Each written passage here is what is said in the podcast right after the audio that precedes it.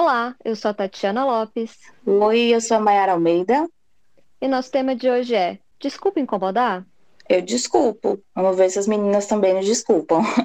Quem é que está aqui para acompanhar a gente hoje nesse assunto? Oi, sou eu, Eduarda Granato. E eu, Ana Carolina. Desculpa incomodar, gente. Tá tendo um jogo por aqui que eu não tô sabendo o que tá acontecendo, que tá atrapalhando nossa gravação, mas vai dar tudo certo. Quem tá ganhando? Hoje é dia. Não sei, não sei nem jogo de quem. Porque eu sempre torço para quem tá ganhando, sabe? Eu não tenho time assim de coração. Sempre torço para quem tá ganhando. Assim, desculpa quem tem, né? Mas eu hum. não tenho. E assim, a gente tá começando pedindo desculpa, né? Fazendo toda essa brincadeira, na verdade, mas para dizer que isso é muito sério. Tem muitas pessoas que de fato vivem dessa forma, pedindo desculpa, se colocando nesse lugar de diminuição para dizer que tem dificuldade de pedir ajuda. O que, é que vocês acham? O que, é que vocês pensam sobre isso? Então, eu acho que as pessoas elas se colocam nesse lugar, né, de dificuldade de pedir ajuda, porque existem umas, umas crenças envolvidas nisso, né, medo de rejeição, né, quando a gente cresce também ouvindo que a gente tem que se virar sozinho, que isso é um sinal de capacidade né, de autoconfiança, Sim. de sucesso. Vulnerabilidade, né? A gente mostra a nossa vulnerabilidade ao outro. E quem é que quer, né? É difícil fazer isso, porque nem sempre esse outro vai receber, vai cuidar de uma maneira que a gente gostaria, né? Mas eu te interrompi, Duda. Não sei se era isso que você ia falar. É, e aí você falando assim, o outro vai nos cuidar, nos receber, uma coisa interessante sobre isso de pedir ajuda é que quando a gente vai até o outro falando que a gente precisa de alguma coisa, às vezes, né, nem sempre é sinal de que eu estou pedindo para aquela pessoa resolver o meu problema, mas sim de até de uma ajuda de você me dar um olhar diferente nisso, o que, que você acha que eu devo fazer, não necessariamente, ah, vou ali pedir ajuda para a Mayara, então vou jogar o meu problema para ela, ela que se vire para resolver não é bem isso, né? Sim, entender né, as dificuldades que podem acontecer, que não estão no nosso controle, e não colocar muito desse lugar de, poxa, eu estou atrapalhando, né? Será que as meninas vão ficar chateadas comigo? Porque a galera está aqui do lado gritando. Eu não tenho controle disso, né? Por mais que seja chato, é, eu estou aqui me desculpando, mas a gente vai ter que seguir né, a gravação, mesmo com moto passando na rua, né? Gritaria né, do pessoal aqui, porque o jogo é, deve ser Bahia jogando, né? Deve, então... deve ser. Será que as pessoas vão se incomodar quando ouvirem o podcast? Mas é a vida real, né? Pois é. Acho que a gente pode seguir, então, e não pedir tantas desculpas pra gente mesma. É, mas assim, tem gente que tem aquela famosa frase, né? Desculpa qualquer coisa.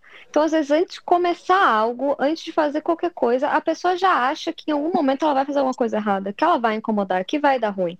E ela já pede desculpa uhum. de antemão, né? Então, o quanto que, assim, às vezes é uma falta de autoestima também, uma falta de valor ou de falta de confiança nessa relação, que você acha que a sua simples existência no mundo está incomodando alguém? Sim, faz Perfeito muito sentido, porque desculpa qualquer coisa, nossa, qualquer coisa, tanta coisa para que a gente possa pedir desculpa, né, antes de Não. acontecer. E qualquer coisa é nada, né? Porque às vezes nem aconteceu ainda e a pessoa já está se desculpando. Talvez nem aconteça e a pessoa já está aí nesse, é nossa, não, por eu uhum. existir, por eu respirar, eu já estou atrapalhando. É, mas é uma sensação constante, né? Acho que de inadequação. Mas será que isso de pedir desculpa a qualquer coisa é, não é tipo, ah, do, é, desculpa alguma coisa que eu fizer e aí eu já tô de saída no, no, no déficit, sabe? Não é isso. Mas é muito de uma espécie de autorização para fazer qualquer coisa? Não entendi. Desculpa, não entendi. É, sério, não, sério mesmo, não entendi. Não pode não entender? A gente está falando, falando, né, assim, de desculpa qualquer coisa, tipo, um, quando a gente começa a falar alguma coisa, antes de a gente chegar em algum lugar, sei lá, qualquer coisa. E aí, é, eu pensei nisso como se fosse uma autorização para, tipo, ah, se acontecer qualquer coisa que te desagradar, eu já estou pedindo desculpas de antemão. Mas é, não é uma coisa de eu de fato senti que eu posso fazer alguma merda. É tipo, eu posso fazer, mas como eu já pedi desculpa, ninguém vai se importar. Mas que desculpa é essa que você não sabe nem o que, que você machucou o outro ou que você precisa ser desculpado? É, e na verdade, é. fazer a merda aí que você tá falando não determina que, na verdade, a outra pessoa não vai se importar. Às vezes a pessoa vai sim, vai se importar e você vai ter que lidar com isso junto com ela, né? Então. Pois é, muitas vezes já tem uma coisa de, ah, não, eu já falei, então a pessoa que não se preparou. Que eu já deixei ele de saída que alguma coisa podia acontecer. Ah, uma outra coisa também importante, eu acho que às vezes a gente não não escuta o que o outro realmente diz. Porque o outro está disponível. Olha, eu posso te ajudar. Eu quero te ajudar. E a gente diz: "Não, não, não quero te atrapalhar. Não, mas eu posso te ajudar. Não, não, melhor não, não quero te incomodar. Olha, mas eu posso. E aí fica nessa discussão, sabe? Às vezes você diz, acaba dizendo não, e não deixa que o outro te ajude, mesmo que ele mostre, demonstre essa disponibilidade. E quem perde? Você, porque o outro tá ali, né, falando para você, não, pode falar, e você com vergonha, com alguma trava, não consegue se permitir aceitar aquilo, por mais que no fundo, no fundo você queira, e aí você acaba perdendo, né? Vocês acham que, é, que essa, essa questão de não pedir ajuda pode ter a ver com orgulho? o sentimento de orgulho? Também, acho que algumas vezes vem desse orgulho e também vem de um estereótipo que vendem pra gente, né? Isso que a Duda comentou, que a gente cresce, a gente é ensinado a sempre fazer tudo sozinho, né? Ah, então olha que bonitinho ele fez isso aqui sozinho. Olha que, né? É, ai, já é um mocinho, já é uma mocinha, já tá ficando adulta, né? Que vai ganhando autonomia, independência e vão ensinando pra gente que quem pede ajuda tá num lugar de inferioridade. E quem dá ajuda tá num lugar de superioridade. A pessoa que ajuda, nossa, é um bom samaritano, né? É alguém super legal, é alguém. Então a gente não quer pedir ajuda para não ficar nessa posição inferior né? É, e às vezes eu acho que assim tem também uma questão de troca, né? Às vezes a gente não quer ficar na posição de dívida, a gente acha que tudo tem que ser uma troca. Então, se eu pedir ajuda, depois aquela pessoa pode me cobrar, ou depois aquela pessoa pode jogar na minha cara, é, ou vai ser vergonhoso estar tá pedindo ajuda. Eu acho que são várias questões aí envoltas, né? É, você fala dessa questão da infância e eu me lembro do ajudante do dia, né? Como é importante para a criança essa, essa situação, essa experiência. E desde aí, né, pode ser, desde aí não, né, desde antes, claro, mas essa é uma situação que marca muito essa autonomia e essa situação em que a criança ajuda e que é uma, uma de novo, uma marca para que a criança possa mostrar autonomia e que é colocado como algo extremamente importante. O ajudante do dia é aquele que leva para casa essa informação, às vezes ganha uma medalha, uma estrelinha, uh, enfim, né, se coloca nesse lugar de importante naquele dia. Lembrei da briga que tinha na escola para quem que ia pagar o quadro da professora. Nossa, eu que vou, eu que vou, eu que vou. Deixa eu apagar, professora. Posso apagar o quadro hoje? É, e não que ajudar não seja algo legal, acho que é muito importante, né? Mas eu acho que a questão é a gente não desvalorizar o, o espaço de quem precisa e pede. Eu acho que às vezes não é nem precisar tem coisas que a gente pode compartilhar. É, eu acho que o nosso caminho pode ser mais gostoso, mais fácil se a gente tiver uma companhia, se a gente puder compartilhar as nossas questões e puder ter alguém do nosso lado, né?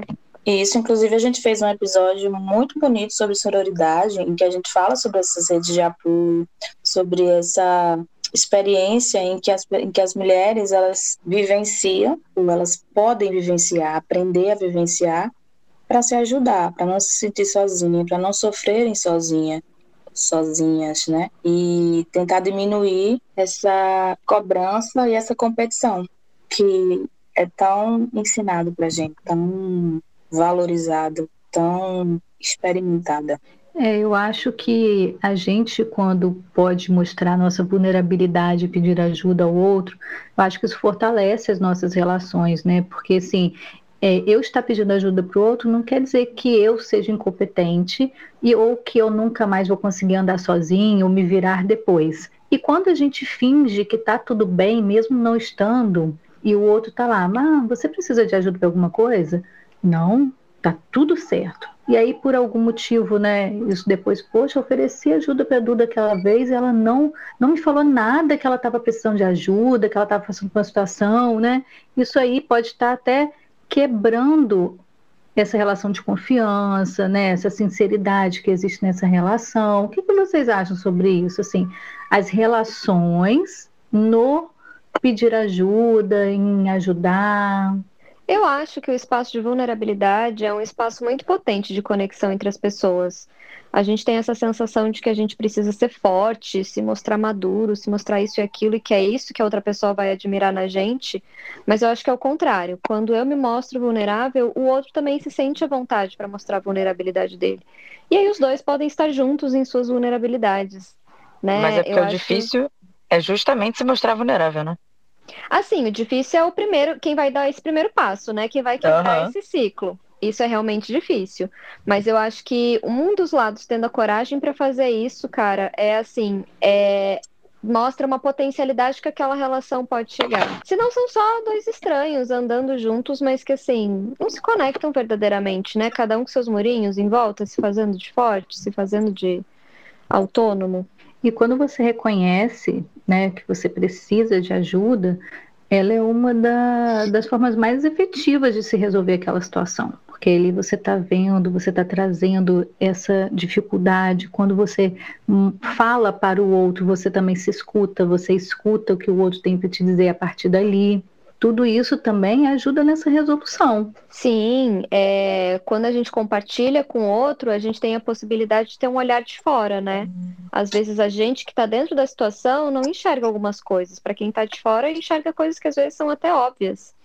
Então, nesse compartilhar, vem isso, né? A questão de um olhar de fora. Pode ser alguém que já passou por uma experiência parecida e já tem, né, uma solução para aquele problema. São duas pessoas pensando junto meu pai dizia, né, que existem é, três formas da gente aprender as coisas. Uma é aprender com os erros dos outros, outra é, é a gente aprender com os próprios erros, e outra é não aprender. Ah, erro não aprende! Então, quando a gente puder ter essa experiência de um outro, por que não? Para mais experiências com Bruno Lopes, ligue 000 000 Conselhos do dia. É, e é isso, eu só aprendi isso, eu só pude ouvir isso porque em algum momento eu pedi ajuda dele, né? E eu pude contar Exatamente. com essa ajuda. Você disponibilizou, você se foi, você se tornou vulnerável, né? Uhum. Para ele pudesse dizer, olha, olha, vai por aqui, tenta por aqui, né? E claro, você podia também não ter feito, mas você aprendeu algo. É, isso vale muito. Inclusive, é. Bruno Lopes, ele é psicólogo. Então, pedir a ajuda de um profissional é um ato de autocuidado. Então, ó, fica a dica aí. aí ó. Inclusive, Bruno Lopes empresta o Zoom para que a gente possa faça nossos minutos de autoanálise. Então, assim, Bruno Lopes é Bruno Lopes, né, gente? A gente não tem o que falar, assim, a não ser dizer obrigada. Agora é, vai então ter que ouvir esse é episódio, ajuda, hein? É, é uma ajuda que disponibiliza muitos caminhos, né? E assim, Isso. a gente está falando, né, que às vezes pedir ajuda, a gente fica nessa, ação, nessa sensação de que pode incomodar. Eu acredito que muitas vezes a gente não incomoda. Muitas vezes o outro realmente está disponível para ajudar, se interessa em nos ajudar, gosta da gente, vai trilhar aquele caminho junto. Mas eu acho importante lembrar que às vezes vai incomodar e que tá tudo bem incomodar. Uma e que o outro tem o direito a... de, de falar, não, não posso te ajudar, não quero te ajudar, e que isso seja de forma natural, né? Isso, a gente tem que confiar que uma relação possa suportar o incômodo e que esse outro tem condições também de nos dizer, ó, isso eu posso te ajudar, isso aqui eu não posso, ou isso aqui eu posso te ajudar um pouquinho, já serve? Do que a gente ficar dentro da nossa cabeça, né, tentando adivinhar, já vou incomodar, não, isso aqui ele não vai conseguir, isso aqui eu tenho que pensar sozinho o outro também tem direito a ter os sentimentos e os pensamentos dele, né? A gente estava falando sobre orgulho mais cedo, né? E eu vejo em algumas situações na clínica que as pessoas preferem falhar, né? Chegar ao seu limite, é, ver que aquilo não vai rolar mesmo, do que pedir ajuda. Então, assim, e, e, na clínica teve até uma situação que, poxa, talvez se eu tivesse né, pedido ajuda, falado, me aberto para tal pessoa, não deveria, não, talvez não tivesse chegado a tal ponto. Então, assim, tem essa questão do orgulho e que as pessoas preferem até ter prejuízos a chegar esse ponto de se mostrar vulnerável para o outro. É, fica tentando ir até onde a corda vai romper, né? Então, assim, só deixa para pedir ajuda se realmente não der, se realmente não funcionar, se não tiver nenhuma outra opção, já tá morrendo. É assim que muitos pacientes chegam na clínica até a gente, né? A hora que o sofrimento já tá muito, muito grande. E eu acho que é nesse ponto que geralmente as pessoas se autorizam a pedir ajuda, quando não há outra saída. E quando chegam na nossa clínica, tá? Chega numa, numa situação assim, ó, me sinto tão sozinha, me sinto né, sem amigos, mas até que ponto você permite que essa amizade e as pessoas entrem na sua vida? Porque uma coisa é você ter amigos de oi, tudo bem, tal, tal, tal, tal. Outra coisa é você ter amigos que chegam na sua dificuldade. Mas você permite que eles estejam do seu lado na sua dificuldade? Você chama eles para estarem com você? Ah, porque tem isso também, né? A questão da comunicação, da gente comunicar corretamente quando a gente quer ajuda. Tem gente que quer ajuda, mas não pede, né? Ficar dando indireta. Ai, nossa, eu tô num momento tão difícil. Ai, nossa, eu tenho tal coisa para fazer. Meu Deus, como será? E não fala, né, para outra pessoa: "Oi, vem cá, será que você pode fazer isso aqui comigo?" Isso é terrível, né? Porque se a outra pessoa não tem a bola de cristal, não pega a ideia, a pessoa ainda vai sair falando mal. Olha, eu desabafei com fulano e ele nem se ofereceu. É, inclusive, eu falo muito para os meus pacientes, vocês precisam falar. Porque uhum. já faz um tempo que a minha bola de cristal não está funcionando e eu não estou conseguindo consertá-la. Daí eles dão risada e a sessão segue, né? Mas eu sempre brinco, assim, um pouco. Porque, de fato, a gente precisa pedir ajuda quando precisa. E a gente precisa, né? Ninguém é autossuficiente o tempo todo, não. Não, nossa, a vida é muito difícil, né? São tantos altos e baixos, são tantas angústias, tantas dúvidas. Para que ficar passando por perrengue sozinho, né? Se vivemos em sociedade. Eu estava vendo no Instagram, tinha uma pergunta assim: como, como é, né, em outros países você recebeu um não? Aí nos comentários estavam falando assim que lá na França é super comum e natural um não e que ninguém se magoa, que ninguém fica chateado um com o outro, porque aquilo é natural. E aqui no Brasil, a gente tem essa cultura de não, não posso negar nada. Né? E aí fica nessa falta de comunicação, fica até nisso. Se alguém me pede ajuda, eu me sinto na obrigação de dar. E aí aquela pessoa, talvez por conta disso, né, por saber disso, não me pede ajuda. Sim, é, ele se leva muito pro lado pessoal aqui, né? Se a pessoa diz não, ah, então será que é porque tá chateada comigo? Será que é porque eu sou uma pessoa ruim? Será que não gosta de mim? E às vezes a pessoa tá dizendo não por outras questões, né? A, quando a gente vai dizer não aqui, a gente inventa toda uma desculpa, né? Não, porque a, a gente mata a parente, né, nessa história, diz que o cachorro comeu não sei o que lá, a gente inventa tudo para dizer que não fez, que não pode, que não quer ir, que não está aceitando um convite para alguma coisa, não só nos pedidos de ajuda, né, mas em várias situações. É, mas eu acho que nesse sentido cultural é muito mais difícil da gente quebrar ciclos, né? É, eu tô pensando por que será que culturalmente pra gente é mais difícil de aceitar ou não? E nos outros lugares não é. Acho que isso é uma pauta para um próximo episódio, hein? É, e uma pauta também para o pessoal ir lá nos nossos comentários falar sobre isso, dar a opinião deles, né? É sério mesmo, uma coisa para a gente pensar e poder pensar aqui junto, né? Porque é tão difícil dizer não, aceitar ou não, né? Na verdade. É, dizer ou não nesse sentido, né? Quando você é convidado para alguma coisa. E aí é nessa ideia, né? Em vários outros países a pessoa diz, não, não quero não. Obrigado. Se a gente uhum. fala aqui que não, não quero ir, é tipo, meu Deus, por que será que. O que, que eu fiz, o que, que lá é ruim, porque eu tô, que a pessoa não quis ir. Ou então a gente fica pensando em 200 desculpas. Eu sou super a pessoa da desculpa. Pensando em 200 desculpas para dizer que não vai a determinado lugar só porque não quer. Então, teu áudio ficou bem baixinho por uns dois segundos. Aí não tenho, faço ideia. E agora? Não, mas eu ouvi bem. É porque assim... o Instituto não está querendo me ouvir hoje, eu não estou querendo o Instituto. A gente está com um problema gravíssimo. Tem algum problema comigo, Instituto? Epa! Epa! isso. Isso é pessoal. Aí aproveita e fala logo. A gente tá falando sobre comunicação. Cê... Fala, Instituto, que você não Você gosta tá me rejeitando? Por quê? Eu que tenho, que é sim. Eu já falei no outro episódio. Você é uma piada pra mim. Inclusive, assistam. Ouçam, no caso. Ai, meu Deus, ouçam. É. Mas eu acho que, assim, nesse quesito, não só no sentido da pessoa que vai é, dizer se não, né, e o outro recebe mal, mas também essa pessoa que diz não é julgada, né? Fala, ai, que mal-humorada, por que, que não quer ir? Meu Deus, mas não custa nada, nem por educação, por que será que não quer? Deve achar que não gosta, né? Então, acho que para os dois lados fica uma coisa pessoal. É, quando essa coisa do não, né, que, que pra gente é muito difícil, eu tava lendo esses dias, era muito mais uma questão de relacionamento, assim, né? De é, quando o outro não quer ficar com a gente, não quer dizer que a gente tem alguma coisa que é, seja desinteressante, ou que desagrade, ou que, sabe, que o problema esteja na gente. Às vezes o outro não quer só porque ele não quer mesmo, né? E aí, às vezes, a gente também fica nessa de tentar se adequar e tentar não falar alguma coisa, e não se expor, e não sei o quê, para não ser rejeitado, para o outro não querer a gente, quando na verdade é só o direito dele, né? Não é alguma coisa que tá na gente. A nossa mente é muito criativa, né? A gente fica criando tantos cenários, tantas questões, tantos sentimentos para o outro, para a gente, para aquilo, né? E a neurose. paranoias. É, tem que viajar menos, né, gente? Eu acho que a comunicação é a, é a chave da questão. Então, se tem um problema, contar para o outro e deixar que o outro te diga se pode ou não ajudar com aquilo, né?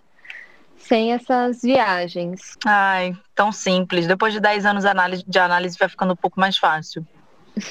Mas é muito difícil. Até chegar nos 10 anos de análise. Leva 10 anos, né? É isso mesmo. Leva 10 anos. Esse caminho aí é interessante uma coisa para se falar. E esse caminho para a gente chegar nesses 10 anos, a gente não vai sozinha, né? Porque a gente precisa do outro para a gente estar tá, é, experimentando essas coisas. Então, assim. E aí, se alguém perguntar, como faz para chegar em 10 anos de análise? Bom, a gente faz 10 anos de análise. Você começa. No momento que você começar, você pode finalizar os 10 anos, né? Ou mais, ou menos. Ou mais, é, porque eu acho que é isso. Às vezes a gente tem dificuldade de dar o primeiro passo. A gente olha lá pro final e fala, ih, é muita coisa, é muito tempo. Mas, menina, você vai ter que dar o primeiro passo, é assim que se começa. É a deixa para encerrar? É isso, eu posso encerrar então daqui, mas alguém quer falar alguma coisa? Sim. Não quero, não. Nossa, por que será que ela não quer? Será que foi muito ruim tudo que eu falei? Será que não foi um bom episódio? Ai, desculpa, nossa, desculpa, Carol, nunca mais não... eu participo. Desculpa por não, por não ter correspondido todas as suas expectativas neste episódio, Carol. Mas, mais nada. Só isso. É por isso que ela chegou pedindo desculpa qualquer coisa. Ah, já era isso. Era é isso. É... Não, desculpa qualquer coisa, não. Só isso que eu falei mesmo. Qualquer coisa Na não, verdade, só essa retiro coisa. o que eu disse. Desculpa nada. Mantém o que eu disse. Mas é isso, gente. A vocês que estão ouvindo, desculpa qualquer coisa, mas peçam ajuda quando vocês precisarem. Encontrem pessoas com quem vocês possam se sentir vulneráveis. Confiem nessas relações e confie que o outro pode te dizer não. É nisso que a gente tem que torcer, né? E confiando no que vocês têm a dizer, a gente também pede que vocês vão lá nas nossas redes sociais, arroba afteranálise, tanto no Twitter quanto no Instagram, e deixar aí a opinião de vocês sobre esse assunto e talvez para próximos temas que a gente possa vir a gravar. Toda terça-feira, às 10 da manhã, sai episódio novo e vocês podem acompanhar aí outras nossas questões, né?